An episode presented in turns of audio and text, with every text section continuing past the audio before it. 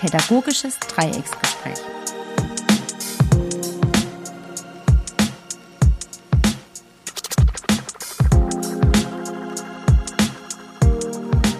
Herzlich willkommen zu unserem äh, heutigen Podcast vom Pädagogischen Dreiecksgespräch. Heute sind wir jedoch nur zu zweit. Ähm, die, unsere Kollegin, die Elena Ganz, ist leider verhindert, die kann nicht dabei sein. Aber an meiner Seite ist für auch die letzten Male der Wilfried Grüßinger und ich bin äh, beim Stadtjugendausschuss und arbeite im Kinderjugendhaus Ostern Kinderjugendhaus Rindheim. Ja, und ich bin auch immer noch der Sebastian Pflüger und zuständig für die Computerspielschule ähm, Karlsruhe, des Stadtjugendausschusses Karlsruhe. Unser heutiges Thema ähm, ist ein ziemlich tagesaktuelles, was ein Stück weit schon vielleicht was mit Corona auch zu tun hat und diesen ganzen Maßnahmen und mit der offenen Arbeit, aber erstmal auf ganz anderen Ebenen in der Politik und der allgemeinen Presse diskutiert wurde. Und zwar ist es heute um die Ausschreitung in Stuttgart gehen äh, die vergangenes Wochenende stattgefunden haben. Und da meine Eingangsfrage so an dich, Willi. Was waren deine ersten Gedanken, als du davon gehört hast, von diesen Ausschreitungen und vor allem über diesen Begrifflichkeit, der von der Polizei sonntags gewählt wurde, der Partyszene? Ja, grundsätzlich ist es natürlich verständlich aus äh, aus Polizeisicht, dass man das irgendwie benennen will, ein Phänomen, indem man das halt mit als Partyszene äh, betitelt, um so das irgendwie eingrenzen zu können. Der Begriff an sich, also wenn man jetzt nur mal den Begriff Partyszene sieht, der ist natürlich sehr undifferenziert. Ein Partyszene, was ist das denn überhaupt? Ja, man kann sich bei Heavy Metal Szene, bei Punk Szene, bei äh, Hip-Hop-Szene da ganz äh, viel mehr und äh, eindeutigere Bilder äh, hervorrufe, wie wenn man von Partyszene redet. Das wäre das eine. Das heißt, es, der Begriff ist mir viel zu undifferenziert. Und äh, ich erwarte eigentlich schon, dass man da näher hinschaut. Das tut man da halt dann nicht in dem Fall, wenn man das so bezeichnet, dann, dann hat man so diffuses Bild eigentlich von Jugend.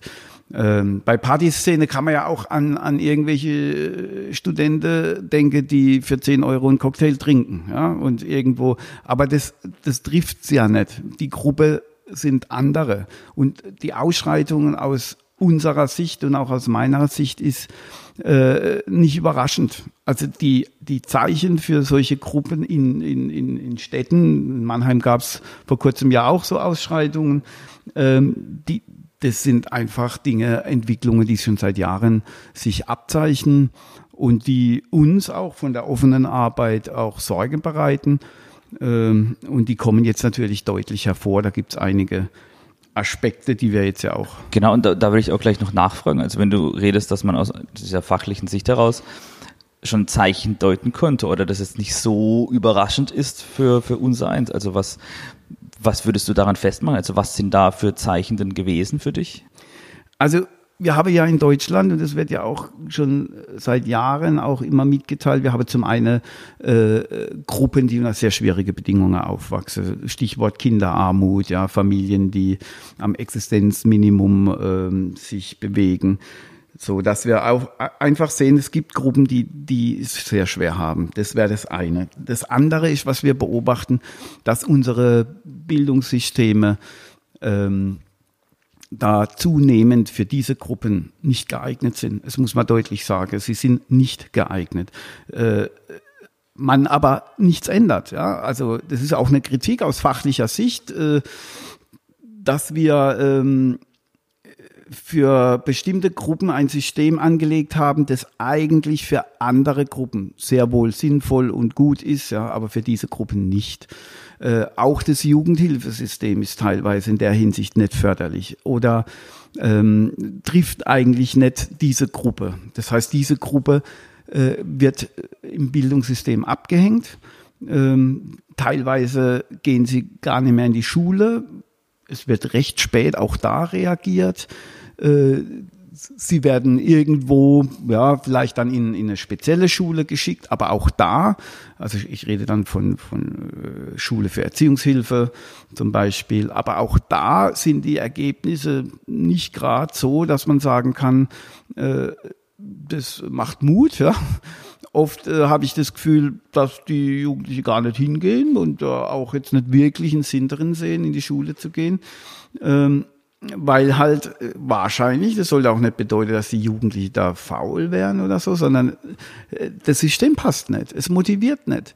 Und wir machen halt, und das ist meine große Kritik bei diesem Aspekt, wir machen halt gerade so weiter. Es, es, es gibt keine, aus meiner Sicht, innovative Idee, wie man dieser Gruppe sozusagen den Weg öffnet zur, zum, zur guten Bildung was ich da noch anmerken möchte, ist, dass wir ja von diesem Begriff der, der Gruppe reden, aber es für uns auch selbst manchmal schwerfällt, diesen, diese Gruppe genauso zu benennen, weil es ist einfach nicht homogen. Und das hat man auch in Stuttgart gesehen. Das ist eine heterogene Gruppe aus vielen verschiedenen Jugendlichen, aus vielen verschiedenen auch, auch Schichten und auch Herkünften und so. Und da lässt sich einfach keine einfache auch Gruppierung mehr finden oder wie man es halt früher mal dachte oder, oder gern in der publiziert wird von, von, von mancherorts oder man in manchen Artikeln wieder liest oder dann immer die Frage gleich laut wurde. Ich meine, sonntags bei der Pressekonferenz äh, in Stuttgart hat die Polizei ja sofort auch einer der ersten Argumente, die war, wo sie auf die Nationalitäten eingegangen sind, weil das wieder eine der wichtigsten Fragen scheinbar überhaupt war, wo sind die herkommen. Aber man muss sich ja davon verabschieden, es betrifft halt alle, diese Gruppe von Jugendlichen oder von Menschen sind in allen Schichten überall irgendwo anzutreffen und, und existieren überall. Nur das Problem ist, wenn sie dann ja so durch dieses, so durchs Bildungssystem ein Stück weit fallen und irgendwo so aufgefangen werden, dann erscheinen die natürlich auch nirgendwo in Statistiken oder Zahlen. Also die sind ja quasi ein Stück weit auch unsichtbar für viele erstmal. Genau. Finde ich auch ein wichtiger Teilaspekt, den man nicht vergessen darf. Was ich da, Sebastian, das sagst du richtig, was ich da noch hinzufügen will, ist, dass Jugend wirksam sein will. Die wolle beachtet werden, die wolle wahrgenommen werden. Das ist Aufgabe von Jugend. Nimmt mich wahr, das hat was mit, mit, mit der Identitätsbildung zu tun. Und wenn eine Gruppe nur auffallen kann, wenn sie abweicht von der Norm, vom Gesetz, dann brauchen wir uns nicht wundern. Also das, das, äh, wenn wir ihnen gar keine Chance bieten, auf andere Art und Weise auffallend und wirkungsvoll zu sein, dann schmeiße ich halt eine Scheibe ein. Ja, ja und, und man könnte jetzt als Gegenargument sagen, ja, aber es gibt doch Beteiligungsprozesse und, und äh, alle möglichen Angebote und so, aber die sind halt oft auch sehr hochgestochen erstmal. Und es widerspiegelt halt auch auf keinster und Weise die Lebensrealität und Wirklichkeit solcher Gruppe von Jugendlichen. Zum Teil, die haben ganz andere Probleme. Für dieses größte Problem in zwei Wochen oder eine Woche noch was erstmal zu essen zu haben oder wissen, was er dann tun und wie auch immer. Oder halt Gewalt in der Familie vielleicht aus dem Weg zu gehen und so weiter. Die können mit so abstrakten Zielen wie von hochgestochenen Beteiligungsangeboten und Projekten gar nicht erstmal anfangen. Das heißt, die erreichen wir durch solche Angebote nicht. Und das ist vielleicht das, was du meintest anfangs, dass du sagtest, man macht da einfach so weiter wie bisher, immer weiter und weiter, weil das hat ja irgendwie scheinbar immer funktioniert und vergisst aber diese eine Gruppe, die dann unsichtbar irgendwann wird. Ich meine, was klar ist, dass, dass diese Beteiligungsprojekte durchaus ihre Berechtigung haben. Das das möchte ich damit nicht abstreiten. Ja, ja, das wollte ich einfach, das weiß ich auch, aber ich sage es nochmal ja, ja. explizit, weil man kann das uns da leicht falsch verstehen. Um Gottes Willen, so ist es nicht gemeint. Wir haben jetzt nur den Blick auf diese Gruppe, die da eben unter schwierige Bedingungen aufwächst. Und da sind halt eben bestimmte Bereiche nicht geeignet. Ähm, ich will auch sagen, auch im Namen von Sebastian, dass, dass es natürlich in keinster Weise die Gewalt gegenüber der Polizei rechtfertigt. Auf gar keinen Fall. Also es geht überhaupt nicht und da muss man auch absolut dazwischen gehen und sagen, so geht's nicht und Haltung zeigen. Und dann natürlich auch diesen Jugendlichen klar machen, dass es so nicht geht. Aber dann ist für mich die Frage, wer tut es denn? Von, und wie tun sie es? Also unsere, wir reden hier von unserer Erfahrung, die wir jetzt seit Jahren gesammelt haben, auch mit Jugendlichen und deren Erlebnissen und wie die auch zum Beispiel mit dem Gesetz in, in Kontakt gekommen sind und so.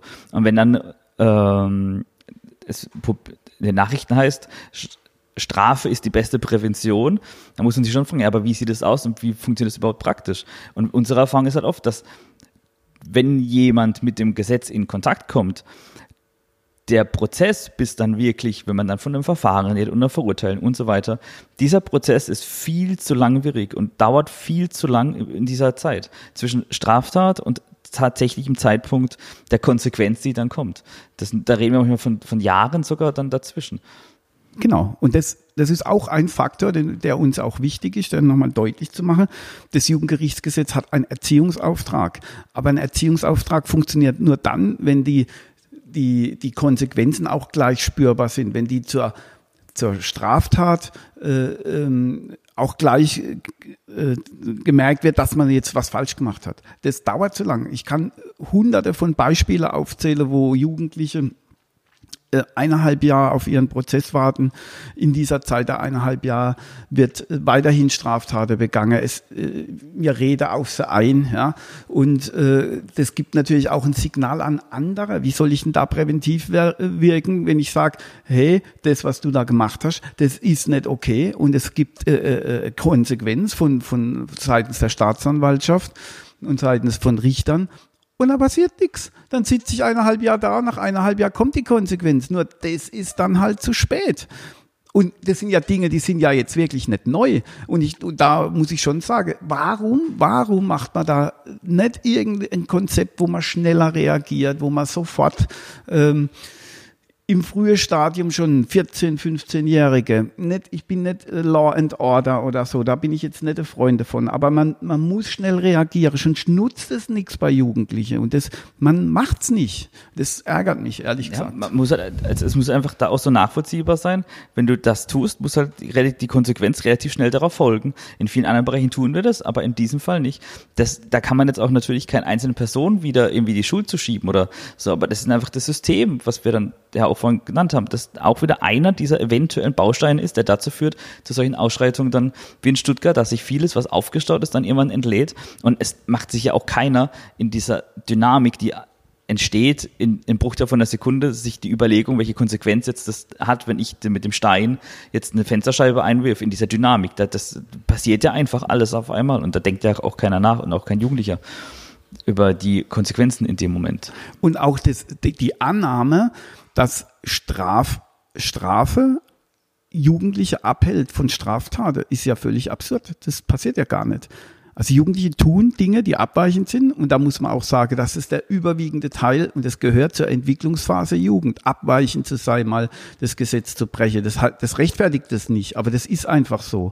Und äh, zu meinen, dass wenn man jetzt eine Strafandrohung macht und die härtere Strafe äh, schreit, ja, dass es die abhält von solchen Dingen, das ist naiv, das muss man ganz klar sagen. Das machen Jugendliche trotzdem.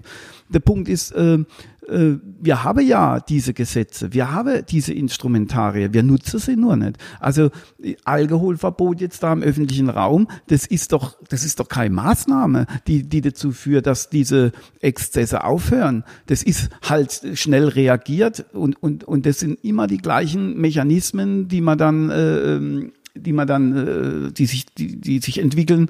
Aber das ist doch nicht präventiv. Und ich finde, genau das ist der entscheidende Punkt, um den es jetzt gehen muss, auch im gesamten Corona-Zeit. Diese Phase, finde ich, aus meiner persönlichen Sicht, ähm, legt viele Probleme offen, die davor schon da waren, die jetzt aber deutlicher in die Öffentlichkeit treten. Und das Entscheidende wird sein, wie wir aus diesen Lektionen lernen und wie wir dann halt auch präventiv arbeiten. Natürlich muss jetzt auch eine Strafverfolgung stattfinden und die, die da Scheiße gebaut haben in Stuttgart, die müssen natürlich auch die Konsequenzen des Gesetzes zu spüren bekommen, klar. Aber man muss halt natürlich überlegen, wie machen wir jetzt weiter, wie verhindern wir sowas zukünftig, dieses präventive Arbeiten. Und da kann ich schon sagen, oder auch wir hier, dass ein Teil davon kann natürlich auch offene Kinder- und Jugendarbeit sein. Absolut. Ganz klar. Absolut. Und das, das ist ja unsere Stärke. Es ist leider so, dass wir da in der Öffentlichkeit nicht wirklich das Gehör habe. Es war jetzt ein Kollege, äh, ein Streetworker, meine ich, aus Stuttgart, hat jetzt sich da mal geäußert und der hat sehr, sehr gute Artikel auch bei uns in der lokale Zeitung veröffentlicht, in der BNN. Das war wirklich gut, ja. Und genau, und, und da finde ich, äh, da muss man viel mehr in die Richtung denken, wie er auch vorgeschlagen hat oder was wir jetzt auch sagen, äh, Streetwork zu machen, die offene Kinder- und Jugendarbeit zu stärken, weil genau die mit ihren Prinzipien der Freiwilligkeit, der, der Parteilichkeit, der Offenheit, an solche Gruppe noch rankommen kann. Das ist wichtig, der Beziehungsarbeit. Wenn wir, wenn wir mit unseren Jugendlichen in, in die Auseinandersetzung gehen, und das ist ja auch unsere Aufgabe in der offenen Kinder- und Jugendarbeit, Werte zu vermitteln, hinzustehen und zu sagen, aber das ist ein Wert und an dem kommst du jetzt nicht vorbei. Also sozusagen die, ähm, ihnen zu vermitteln, dass das ähm, ja, zu diskutieren, sich auseinanderzusetzen, das brauchen die. Und da braucht es auch Sozialarbeiter, Erzieher, die, die da an die Front gehen und da hinstehen und das tun. Und das muss man fördern. Ja, und noch diesen Gruppen dann auch wieder Räume zu geben, indem sie diese Lernprozesse oder Lernerfahrungen machen können auch. Also, dass wir in der offenen Jugendarbeit, wir haben sowas wie eigenverantwortliche Klickenräume. Wenn wir Jugendlichen oder jungen Erwachsenen einen Schlüssel geben, eigenverantwortlich für einen Raum, ist es ja klar, dass es da zu Konflikten und zu Problemen kommen wird. Aber wir hier sind bereit, genau diese Probleme und Konflikte mit ihnen dann zu diskutieren und auszukämpfen, damit sie was dabei lernen. Und zwar Sachen, die sie vielleicht in ihrem privaten Umfeld so erstmal nicht erleben konnten. Genau, Konfliktlösungsstrategien einüben in, in, in Situationen, wo erstmal gar nichts passieren kann. Ja? Wo sie dann mit uns und, und mit ihrer Gruppe sich selber überlegen müssen, wie sie ein Problem lösen. Und da kann es natürlich, da dürfen Jugendliche auch Fehler machen. Aber wenn wir das begleiten, dann geht es auch auf den richtigen Weg. Und wir haben da schon fast 20 Jahre Erfahrung damit und, und sagen, das, das genau sind, wäre ein Aspekt, den wir in so einem Bereich auch, äh, ähm, wo wir, wo wir äh, tätig werden können. Sei mehr Verantwortung, mehr Partizipation, eben sie wirksam zu machen, dass sie das Gefühl haben, es ist wichtig und es, sie sind auch wichtig und sie können, können äh, auch was bewegen. Und äh, das ist, denke ich, ein ganz wichtiger Auftrag. Und auch einen Ort schaffen, wo sie einfach mal sein können und dürfen. Ohne eine Vorgeschichte, ohne dass sie, wenn sie in der Schule schon hören von irgendeinem, äh, äh, bei Lehrern so, ah, das ist die schlimmste Klasse oder von dir habe ich schon einiges gehört und so weiter, sondern sie kommen erstmal hierher und sind erstmal sie selbst, ohne irgendwelche Vorgeschichten und Vorbelastungen. So, wir nehmen die Jugendlichen durch diese Offenheit auch wie sie erstmal sind und wie sie sich bei uns präsentieren, auch im Haus. Und da haben wir auch schon oft die Erfahrung gemacht, dass wenn wir von Jugendlichen erzählen, hier im Kontext von in anderen Institutionen, fragen uns dann die Menschen, was, ihr redet von dem Jugendlichen? Ja, ja bei uns ist, der funktioniert hier, das ist gut, der macht das mit, der macht bei dem Projekt mit und engagiert sich so. Weil wir genau anders mit, diesen, mit dieser Gruppe arbeiten. Und Jetzt sieht man in einer Zeit wie Corona, was passiert, wenn man Jugendlichen jegliche Freiräume nimmt, zugegebenermaßen zu Recht. Wir mussten diese Covid-19-Ausbreitung einschränken. Das ging einfach nicht anders mit gewissen Maßnahmen und Regeln. Aber jetzt sieht man halt, was passieren könnte, wenn Jugend jeglicher Freiraum genommen wird, in dem sie sich noch aufhalten können und dürfen. Und sei es, ob es Sportvereine sind, Freizeitstätten, offene Arbeit und so weiter. Die haben überhaupt keine Räume mehr. Selbst der öffentliche Raum wurde ihnen genommen erstmal. Und da haben sie natürlich auch äh, Erfahrungen gemacht, dass sie auch ständiger Kontrolle ausgesetzt sind. Ähm, und man muss auch reden, die wenn man sich vorstellt, dass manche in beengte Wohnverhältnisse aufwachsen, ja, wo soll sie denn hin? Soll sie zu Hause sitzen mit ihren, also das ist doch schwierig. Natürlich drängt die nach außen. Wenn ich aber nach außen dränge, mich mit meinen Freunden treffe, dann gehe ich ja schon wieder abweichendes Verhalten. Und wenn ich das drei, vier Mal in dieser Corona-Zeit mitmache, dann steigt natürlich auch die Aggression. Das, das rechtfertigt es nicht nochmal. Das, das heißt nicht, aber das sind Erklärungsmodelle, die man einfach ähm, berücksichtigen muss. Und ich denke, wichtig ist auch, dass Jugend wieder Vertrauen in Erwachsene-Welt kriegen muss. Ja?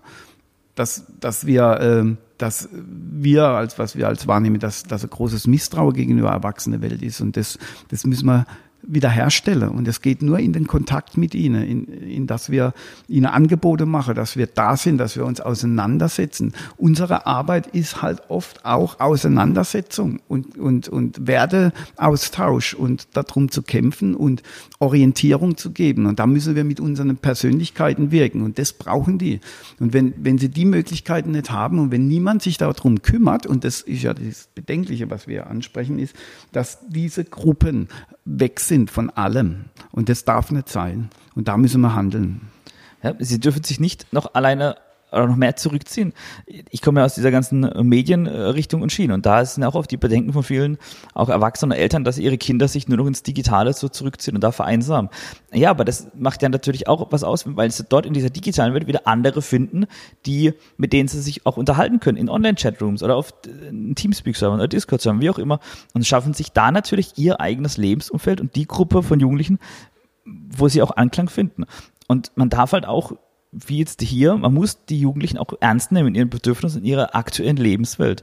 Und diese Zeiten sind ja auch für uns Erwachsene sehr äh, geprägt von, von Aufs und Abs und sehr Orientierungslosigkeit und auch viele von uns verlieren ja ein Stück weit eine Routine, die sie über Jahre hatten und Orientierung. Und das geht halt auch genauso den Jugendlichen. Das darf man einfach dabei nicht vergessen. Und auch in diesen ganzen letzten Wochen und Monaten wurde ja nie über Jugendliche gesprochen. Die wurden ja nie gefragt, was die brauchen, was die möglich äh, benötigen. Es ging immer nur um Schulschließung und Entlastung der Eltern, damit die arbeiten gehen und so. Das sind alles auch richtige und wichtige Punkte. Bitte nicht falsch verstehen. Aber trotzdem, es wurden nie Jugendliche befragt und gefragt, wie es denen eigentlich bei dieser ganzen Diskussion geht. Und da ist wieder eins dieser Paradebeispiele, wo überhaupt nicht auf deren Lebenswelt eingegangen wurde und wird. Von daher finde ich es halt wichtig, dass wir die Arbeit noch mal transparenter machen für offene Kinder- und Jugendarbeit. Wir versuchen es jetzt durch diesen Podcast. Das ist äh, einfach eine Stärke, die wir haben und da können wir auch viel tun. Wir brauchen natürlich auch die Unterstützung.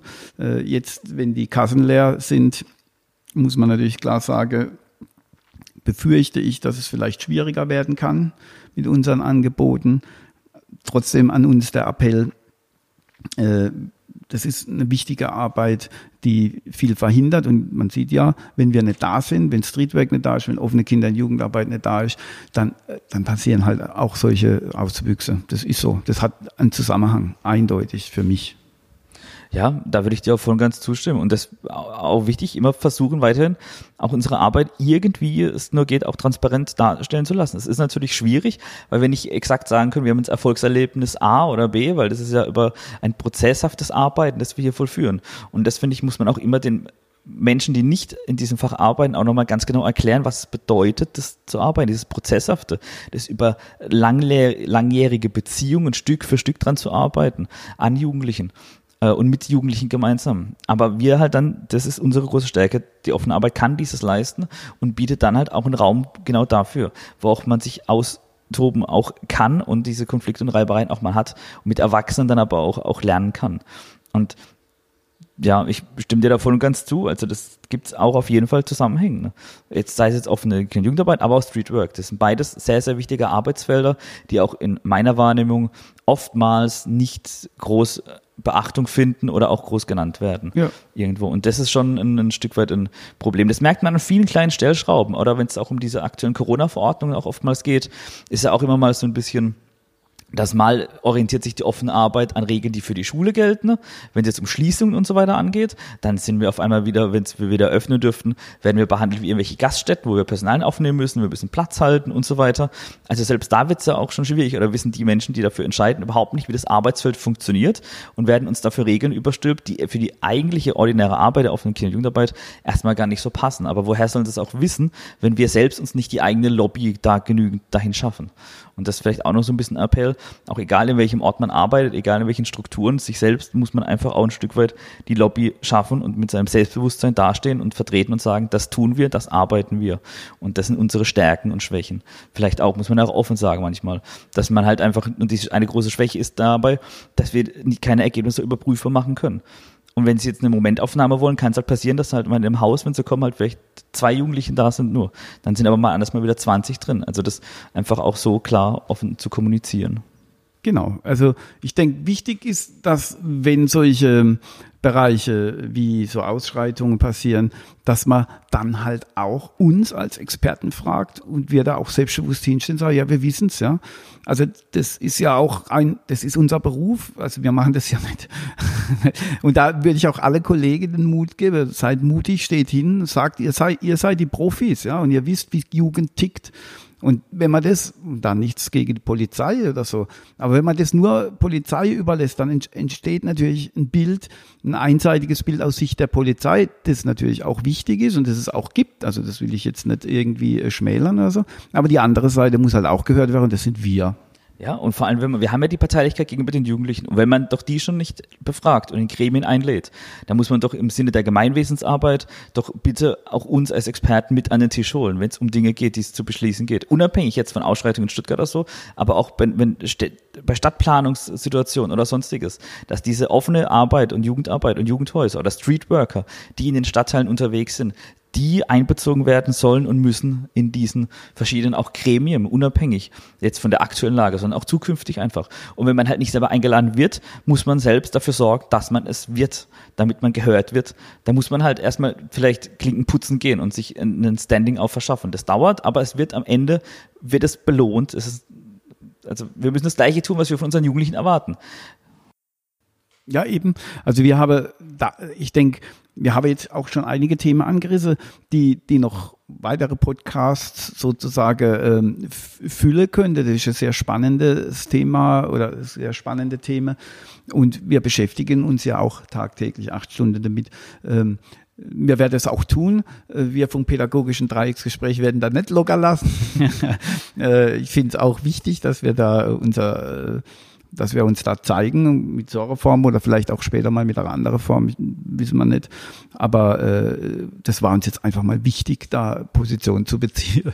Ja, und auch, was das angeht, gerne mit uns auch in den Austausch. Ähm, das heißt jetzt über der, auf der Podigy-Seite oder wir haben jetzt seit kurzem auch auf Facebook eine Seite veröffentlicht, findet man auch unter das pädagogische Dreiecksgespräch. Ähm, auf Facebook ist da die Kommentarfunktion natürlich ein bisschen einfacher wie auf Podigy. Lasst uns da bitte auch wissen, was ihr denkt oder was eure Erfahrungen auch sind. Äh, wir sind da sehr interessiert daran und möchten dann auch mit euch gern in den Austausch dahin gehen. Wir haben jetzt, wie du auch sagtest, viele Punkte schon erstmal angeschnitten, was oftmals einfach nur so ein Podcast selbst wert wäre. Ähm, um jetzt nicht noch mehr Fässer aufzumachen, würde ich die Folge jetzt dann etwas dann in dem Fall ein bisschen kürzer halten. Ich wundere deswegen. Ähm, aber das muss jetzt einfach mal raus. Einfach, das waren unsere Gedanken, das beschäftigt uns jetzt die ganze Woche schon und würde mich an dem Punkt dann erstmal bedanken für den kleinen, sehr komprimierten Austausch. Äh, und von meiner Seite würde ich mich verabschieden und das letzte Wort dann Willi geben. Ja, also ich möchte mich auch verabschieden. Ähm, gute Zeit und viele Gedanken. Tschüss.